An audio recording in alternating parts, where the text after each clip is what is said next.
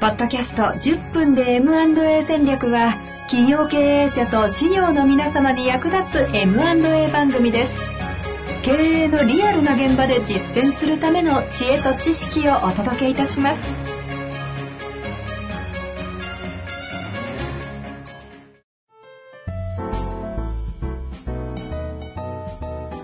こんにちは、遠藤和樹です。白川正義の10分で M&A 戦略。白川さんよろしくお願いいたします。お願いします。さあ、ということで白川さん、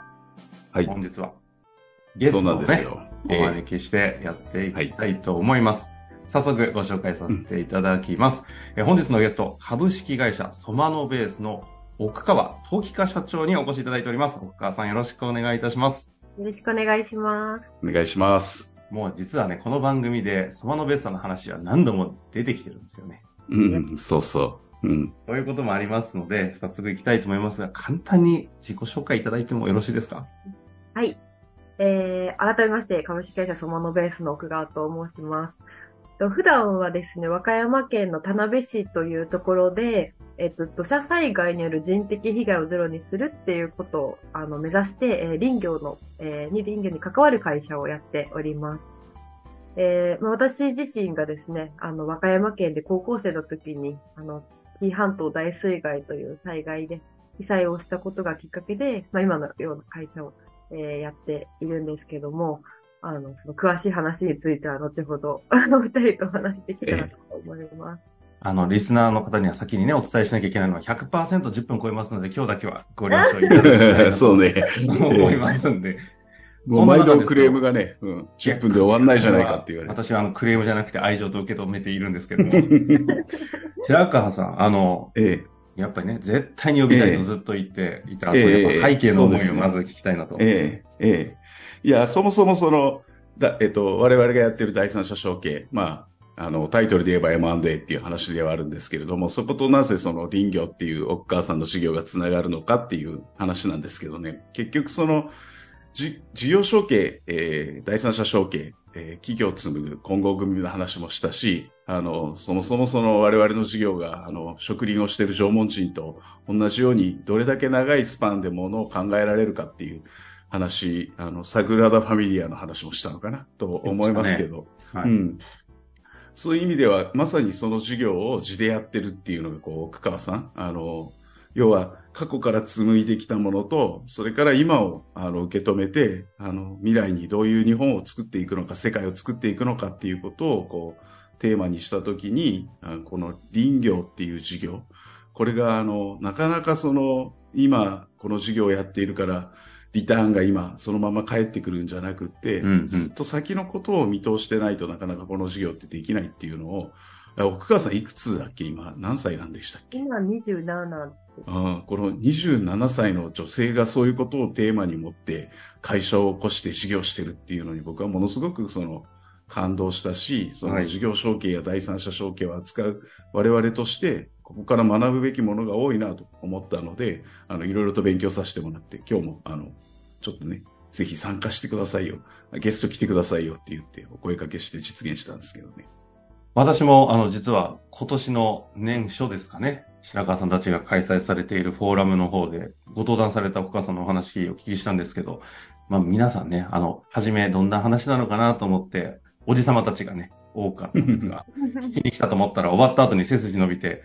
あの、あまりに先のことを考えず事業やってることが恥ずかしいというね、コメントが溢れてたのは、そういった背景があると思うんですが、ちょっとどんな話でいきますか、まず白川さん。そうですね。奥川さん、さっきお話が出た、そのソマノベースをその創業しようと思ってきっかけになった部分、そこを少し、あの、うんうん。お話ししてもらえたらなと思うんですけど、どうでしょはい、ありがとうございます。まあ、ちょっと先ほどもちらっと言った通り、あの、高校生の時にですね、紀伊半島大水害という、まあ、かなり大きな、あの、平成に入ってから一番死者の出た災害なんですけども、うん。この災害がまあ発生して、うんえーまあ、一番被害の大きかった地地域に、あの、私たちがこう住んでいたんですね。ではい。で、その時に、あの、中学校の友、えー後輩が、土砂災害に巻き込まれてちょっと亡くなってしまったっていうのがうん。ありまして、で、そこから、あの、こういった防災っていうものを通して、土砂災害でこう亡くなる人をこう亡くしたいっていう思いを、まあ、高校の時からずっと持って いて、で、えっと、まあ高校の時から。うんそうそうです。はいはい。なので、実は大学入試は、あの、栄養入試で入ったんですけども、その時も、もうその時から防災の会社作るっていうプレゼンテーションを、実は栄養の入試で、へあの、ええやりまして、はい。で、まあそこから最初は地方創生の活動っていうのをずっとやっていたんですけども、で地方創生ってかなりこう抽象的な概念なので、本当にこれが地元のためとか、防災のためになってるのかっていうのが全然こう自分の中で納得できなくて、うん。で、そこから、あの、まあ、ソソーシャルビジネスだったりとか、うん。まあ、ベンチャーでインターンとかもしながら、こう自分自身の力をつけながら、なんか何がやりたいんだろうなっていうのをずっとこう模索していて、地元のために。で、そうなった時に、私が大学3年生の時にですね、うん。もう一回地元で災害が起きまして、ええほうほまあその時は友人、友人じゃ人は亡くならなかったんですけど、あの、洪水が、洪水をして、うん。で、私たちの友人も、またあの時の災害のようになるんじゃないかっていうので、まあ、う。う心ん。配で、一方テレビは、あの、ちょうど衆議院選か何かの開票日の日、真っ只中だったので、あの、全くニュースで報道されないっていう日があうん。って、あ。でもその日をきっかけに、あ、もう私は防災をやって、あの、やっていくことが地元の人にとって一番こう望まれてることだなっていうふうに。思って、そこから、あの、その、そのぐらいの時点では、その奥川さん、まだその林業っていうこととその防災っていうことが直結してたわけじゃないんですか？がないです、全然。ああ。あ、ええそうですね。何か、うん。その高校生の時の体験で、防災っていうことに問題意識を強く持って、そういうことが実現できるような会社経営をしていくみたいなビジョンはなんとなくあったけど、そその時点ではまだ別に林業っていうテーマがそこにあったわけじゃないんですね。もう全然、もう1ミリもなかったです。ええあどこでその、うん、林業っていうキーワードが出てくるんですか、そうですよね。あの、うんまあ、その、防災をやるんだって決めてから、あの、実は大学をずっとサボって、あの、うん大学の図書館にひたすらこもって、あの、うん災害の本とか防災の本をずっと読んでたんですね。うんうん。で、読んでいく中で、その森と災害の関係について書いてる本にたまたま出会って、森と災害の関係。はい。うんで、もうタイトルももう忘れたんですけど、あの、でもそういうようなことの内容を書いてある本に、をたまたま手に取って、その時私はもう衝衝撃が走ってですね、え 防災って、いわゆる避難するとかはできますけど、あの、その起きた直前とか、もう起きる、ちょっと前ぐらいにこう避難するとかっていう、そういう防災しかないって思ってた。山を通してだったら、なんかひ、この人、人でさえ自然に少し抗えるかもしれないみたいな、うんうん。そういう、こう自分の中で衝撃があって、そこからあ山のこともちょっと勉強してみようと思って、で、そこから山の本とか森林の本とか林業の本っていうのを読むようになったんですけど、うん情報が全然ないんですね。その、うん。え図書え館にもないし、インターネットを調べても、なんか理論とか載ってたりするんですけど、うん。あの、リアルな、その生の現場の声みたいなものってうん。全然なくって、あで、そこで一回現場に行ってみようと思って、林業の現場と、あの、そこで、その林業家さんが、あの、本当は、もう災害のこととか、山のことっていうのを考えると、あの、例えば干ばつで言うと、この山だったら2割の干ばつでいいんだ、みたいな話をされてて、でもそれが、まあ今収益を全然出せないから、補助金を取らなくちゃいけなくて、補助金を取ると、あの、3割ぐらいか、あの、干ばつをしなくちゃいけなくて、山にとっては良くない、みたいな話をうん。されていて、その時にその話を聞いて、あ、私はもう林業っていう業界から、あの、防災をやっていこうっていうふうに決めましたね。なるほど。今これ大学生の話ですか？はい、大学生の時。は、はた、21 だ大学生にも聞いていただかないといけないですよね。そうね。いや、その辺で問題意識持つと、あ、そそうか。ななんかもう、シャガーさん、ぜひ番組進めていただかないと、私も恥ずかしくて質問が出てこない。いやいやいやいや。いや、でもね、その、なんていうのかな、その、林、えっ、と、防災っていうテーマで今林業に今たどり着いて、で、うんそこでその林業っていう業界が、これがね、本当に奥が、もうやっぱりね、ものすごく深いんですよ。お母さんの話も僕も聞いててわかるんだけど、ええあの、闇が深いというかね、あ一方でね、あの、どうしてもその、息が長い仕事だっていう、木を一本植えて、それをじゃあ、う売り物になるまで、やっぱ何十年もかかるっていう、作って売るっていう意味では、ものすごくそのリードタイムが長い事業なわけですよね。うんそうするとその間をどうつなぐかっていうと、政策とかの話に、これ国家政策とかになってくるから、当然保証金やなんかっていう話になるんだけど、そ、そこがね、でも、あの、奥川さんの話聞いててなるほどと思ったのが、例えば沖縄の山と北海道の山ではそもそも前提が違いますよねと。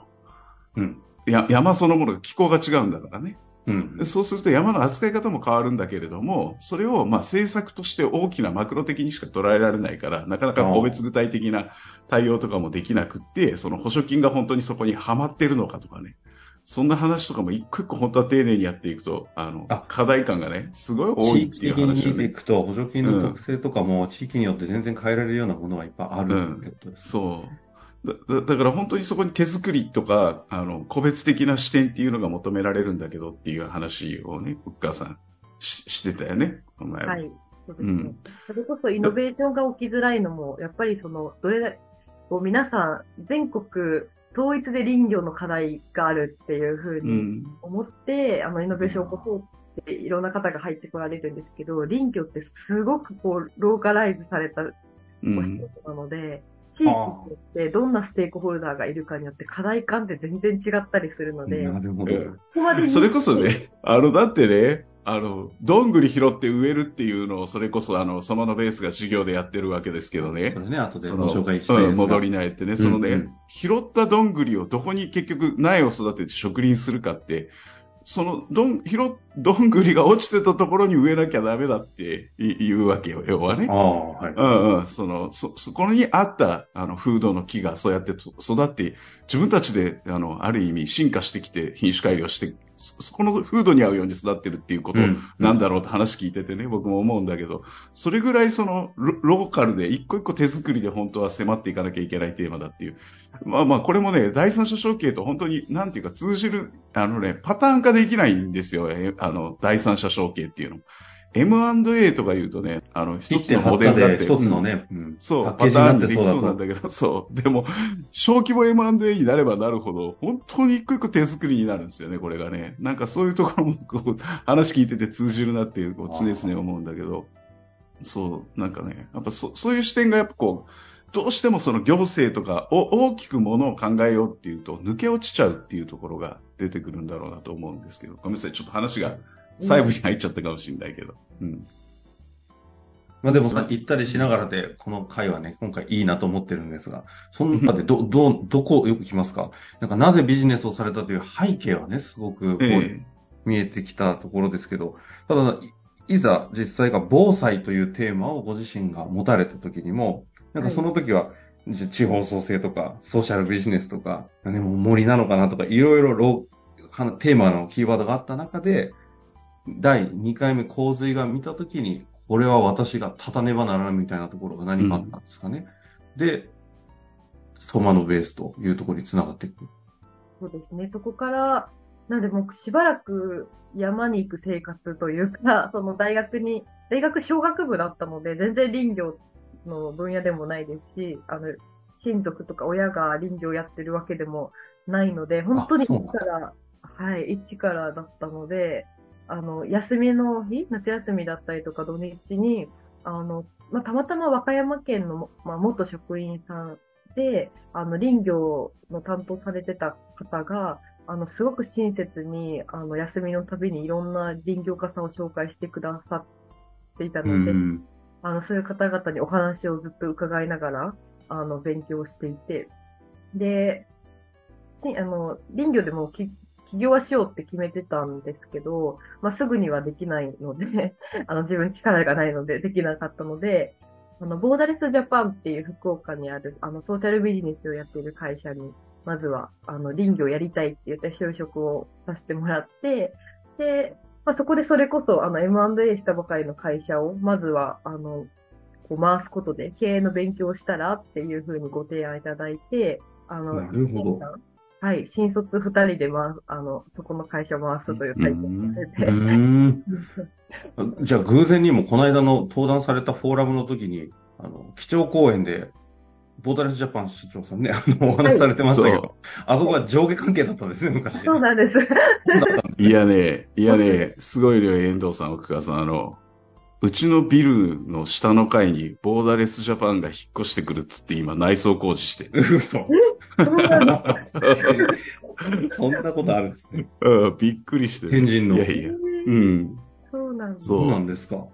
ええ。まあまあ、どうでもいい。なんかなんだかよくわからない 縁の話になってしまってますけど。うんまあそれで、まあ、その、そこで1年間修行をさせてもらってる間も、あの、会社がや、あの、休みの日とかに和歌山に戻って山に行ってたんですけど、そんな時に、あの、まあ、地域の林業家さんたちが、こう、何人も集まって飲み会を、あの、一升瓶な、何本も持って飲むぞ、みたいな会が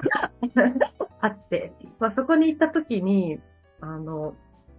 全国でまあ有名な林業ライターさんって林業のことだけをこうずっと記事にしていらっしゃるライターさんがいらっしゃって、その方が、あの、地域の林業家さんに、この子を育てなくてどうするんだっていうような、え地域の方あがくださったんですね。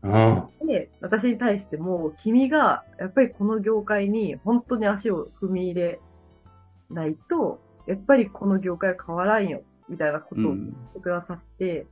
で、そこでその地域の林業家さんも、じゃあ自分たちが何があってもこう守るし、育ててあげるから、あの、もうこの業界に入っておいでっていうふうにこう誘ってくださって、なんかそこで私も決心がついて、うん。じゃあもうういいん。っていうことで、で、あの、ボーダレスのボスにも相談して、で、ボスももう絶対行った方がいいっていうふうになったので、あの、辞めて。で、そこから、あの、釜のベースを立ち上げたっていうような、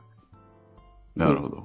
ーでも、その方をきっかけに、業界として奥川さんを育てるというテーマがボンと立ったんですね、その時にう。ん。いや、すごくもう本当にありがたいことで、なんか本当にこの業界って、あの、起業家がめちゃくちゃ少ないんですね。まあ、うん実際うん信頼が入ってるって思うんですけど、少なくて、あの、基本的にもう何何百年も続いてる会社とか、もう何代にもわたってう、ん。そうね。うん。はい、継いでいくのが当たり前な業界なので、あの、そういう意味では、新規参入のハードルってすごく高い。うん。もう関係値が出来上がってる。うん。なんで、そこに、ああれでしょうね、入ってこいって言ったのは、だから、やっぱ奥川さんが本気だっていうのが伝わったからなんだと思うんですよね、そういう意味ではね。うんそうじゃないと、そんな生半可な気持ちでね、誘ったら逆に迷惑かけちゃうわけだから、その人たちそうでももう、すねあうん、ここにジョインしろって言ったっていうことは、きっとあの、奥川さんが、あの、ね、みんなはあの顔は見えないけど、その、まっすぐな目で本気で考えてるなっていうのが多分伝わったんだろうと思いますね。それだと、この業界にやっていく覚悟とかあんのかよみたいなことを聞かれるところ、この子育てなくてどうすんだってええいくそうというのがね。うん。この辺は白川さん、ものすごいあれじゃないですか。熱く燃えるものを感じて。いやいや、そうそう。いや、本当そうなんですよ。あの、そそれこそね、その承継っていうのは結局は人を育てるっていうテーマに集集約されるよねっていう話をこの中でもよくするんですけど、まあ、そういう人たちが出てきた時に逆に、まあ、我々がどうそういうあの若い世代を引き上げられるかとか、そういう話にもこうすごくつながってくる話ですよね。これソマノベースがやっとできたんだけど、遠藤さん、時間的に、あの、そろそろ。時間のコーディネート、うん私じゃなくて。